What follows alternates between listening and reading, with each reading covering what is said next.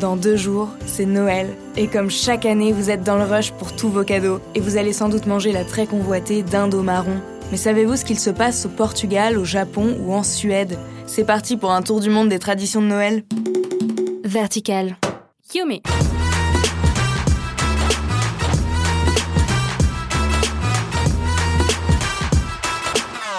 Salut, moi c'est Romy, je suis une dingue de food et je vous donne rendez-vous tous les samedis pour vous parler de la culture food d'un pays. Aujourd'hui, une édition un peu spéciale puisqu'on parle de Noël et de ses traditions dans le monde. Déjà Noël, ça vient d'où? Imaginez un évêque, Saint Nicolas, né en 270 après Jésus-Christ. Le mec était déjà représenté avec une longue barbe blanche et une espèce de cape, distribuant des cadeaux aux enfants sages. Ça a fait le tour du monde et c'est devenu une fête ultra populaire aux États-Unis. En 1931, c'est la marque Coca-Cola qui décide de relooker le Père Noël d'un costume rouge et blanc et d'une barbe blanche. On voit alors le Père Noël en train de boire une bouteille de coca pour reprendre des forces pendant sa distribution de cadeaux. Cette publicité a tellement fait parler que certains croient que le Père Noël est une invention de toute pièce par Coca. Et pas étonnant que les marques alimentaires veulent une part du bis d'ailleurs. Le cabinet anglais Brent Finance valorise la marque du Père Noël à 1600 milliards de dollars, soit trois fois plus que la capitalisation boursière d'Apple, qui vaut aujourd'hui 813 milliards de dollars pour vous donner une idée approximative, et qui est la plus grosse du monde, ou cinq fois plus que Coca. Et il a pas que Coca qui a décidé de faire de Noël son business, les gars. Au Japon, c'est KFC qui remporte tous les suffrages à Noël. En 1974, KFC lance une pub au slogan fort Kentucky for Christmas? Et depuis, c'est devenu la grande tradition des Japonais de tous se retrouver autour d'un poulet frit pour Noël. En même temps, difficile de trouver de la dinde marron au pays du soleil levant. D'ailleurs, cette histoire de dinde, ça vient d'où? En réalité, la dinde, ça existait même pas en Europe. Avant, on mangeait de l'oie, et dans toute une partie de l'Europe de l'Est, ils continuent encore à le faire. Il a fallu attendre Christophe Colomb en 1492 pour qu'il la ramène et qu'on la baptise Poule d'Inde, en référence au pays dans lequel Christophe Colomb pensait atterrir. Finalement, ça s'est transformé en dinde, et comme c'est plus gros et moins cher qu'une oie, on a troqué l'oie contre la dinde. En plus, avec la dinde de Thanksgiving et le fait qu'on adore copier sur les Américains, vous comprenez pourquoi c'est devenu populaire. Et la bûche de Noël alors, on en parle?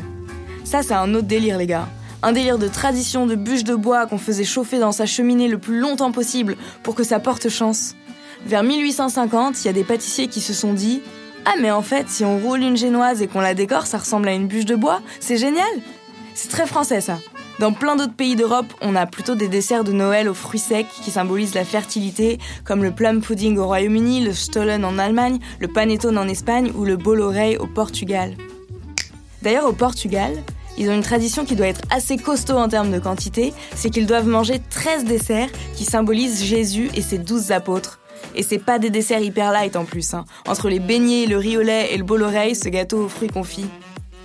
En Pologne, comme en Russie et en Ukraine, c'est pas 13 desserts mais bien 12 plats, un pour chaque apôtre, et sans viande qu'on doit s'enfiler sans rechigner. Tu m'étonnes que les repas durent 9 heures après. Et dans le genre light, on pourrait parler du Jules Bord en Suède s'il vous plaît. Le Jules Bord, c'est quoi?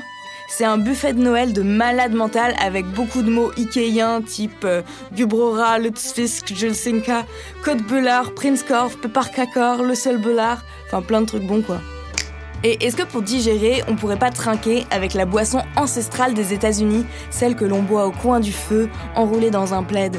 Je parle bien sûr du eggnog, un cocktail à base de rhum, d'œufs, de cannelle et de muscade. Bon, j'avoue, ça a l'air dégueulasse dit comme ça, mais bizarrement, c'est vraiment hyper bon, onctueux, sucré, gourmand, j'adore. Et on finit par le pays du Père Noël, la Finlande. Là-bas, tu termines ton repas par du riz au lait, dans lequel on cache une amande qui est censée porter chance à celui qui la trouve. Un peu comme la fève dans la galette, quoi. Bon allez, je vous laisse. Je dois aller acheter mes derniers cadeaux, je suis à la bourre. Bon appétit et à bientôt.